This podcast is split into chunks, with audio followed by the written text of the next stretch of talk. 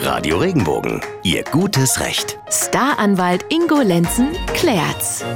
Manchmal wissen wir uns nicht so recht zu helfen, fühlen uns falsch behandelt und brauchen einfach mal einen rechtlichen Tipp. Und den versuchen wir hier immer zu geben. Ja, und jetzt geht es hier mal um das Thema Verjährung einer Rechnung. Alex aus Brühl hat ein Problem. Er hat in einer Wohnung gewohnt, in der Wasser und Heizung über Gas liefen.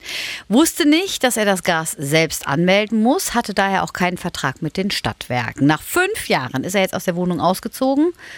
Und es passierte, was passieren musste. Ja, er bekam eine dicke, fette Rechnung von den Stadtwerken. 3000 Euro. Seine Frage jetzt, wer zahlt das? Vielleicht der Vermieter, weil der ja nicht gesagt hat, dass Alex sich bei den Stadtwerken anmelden muss.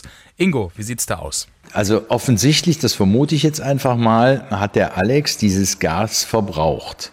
Die große Frage ist aber jetzt, wer ist denn sein Vertragspartner? Ist es der Vermieter, der ihm das Gas zur Verfügung gestellt hat und jetzt erst abgerechnet hat? Oder sind es die Stadtwerke? Sind das tatsächlich Nebenkosten? Wenn es solche sind, dann verjähren die ja auch.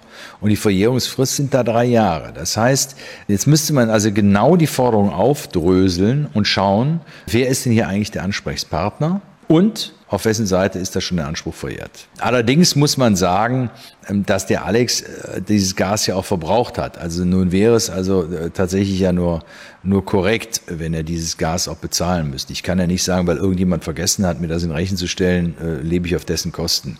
Das funktioniert ja auch nicht. Aber die Verjährung kann er natürlich einwenden. Also Verjährung wohl in diesem Fall drei Jahre, aber wie geht's weiter? Beim Anwalt beraten lassen oder einen Termin bei den Stadtwerken ausmachen und gemeinsam im Gespräch eine Lösung finden.